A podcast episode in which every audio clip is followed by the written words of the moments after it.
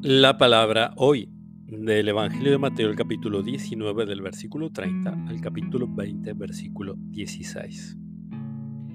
Jesús dijo a sus discípulos, muchos de los primeros serán los últimos, y muchos de los últimos serán los primeros. Porque el reino de los cielos se parece a un propietario que salió muy de madrugada a contratar obreros para trabajar en su viña.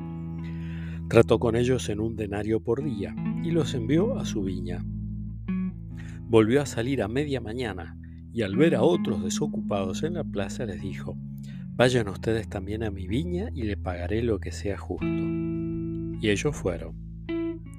Volvió a salir a mediodía, a media tarde e hizo lo mismo.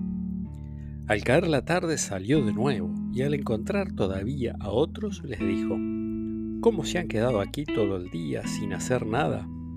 Ellos le respondieron, nadie nos ha contratado. Entonces les dijo, vayan también ustedes a mi viña. Al terminar el día, el propietario llamó a su mayordomo y le dijo, llama a los obreros y págales el jornal comenzando por los últimos y terminando por los primeros. Fueron entonces los que habían llegado al caer la tarde y recibieron cada uno un denario.